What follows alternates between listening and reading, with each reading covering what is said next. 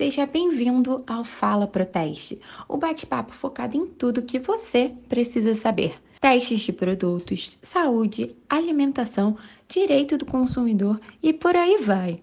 O assunto de hoje, sem dúvidas, é um favorito para muitos. Quem não curte um açaí?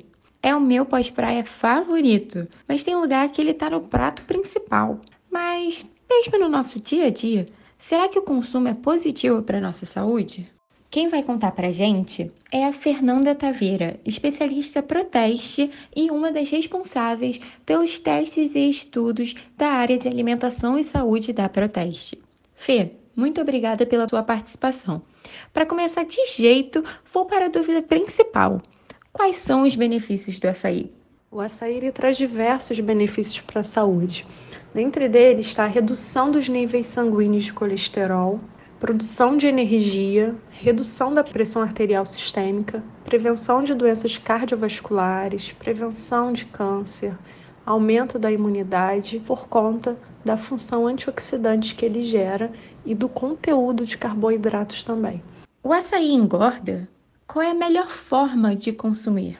Pode colaborar com ganho de peso quando se tem uma alimentação ao longo do dia bastante calórica e pouco nutritiva, né?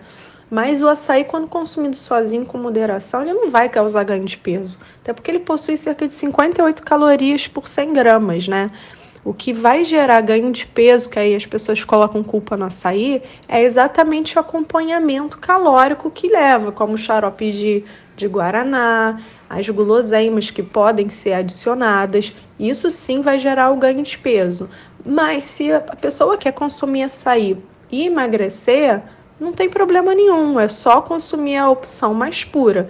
E assim, a minha sugestão é que se for colocado algum alimento calórico no, no açaí não conseguir comer ele puro, que pelo menos pense no acompanhamento que vai agregar mais nutriente, né? Como é o caso do mel.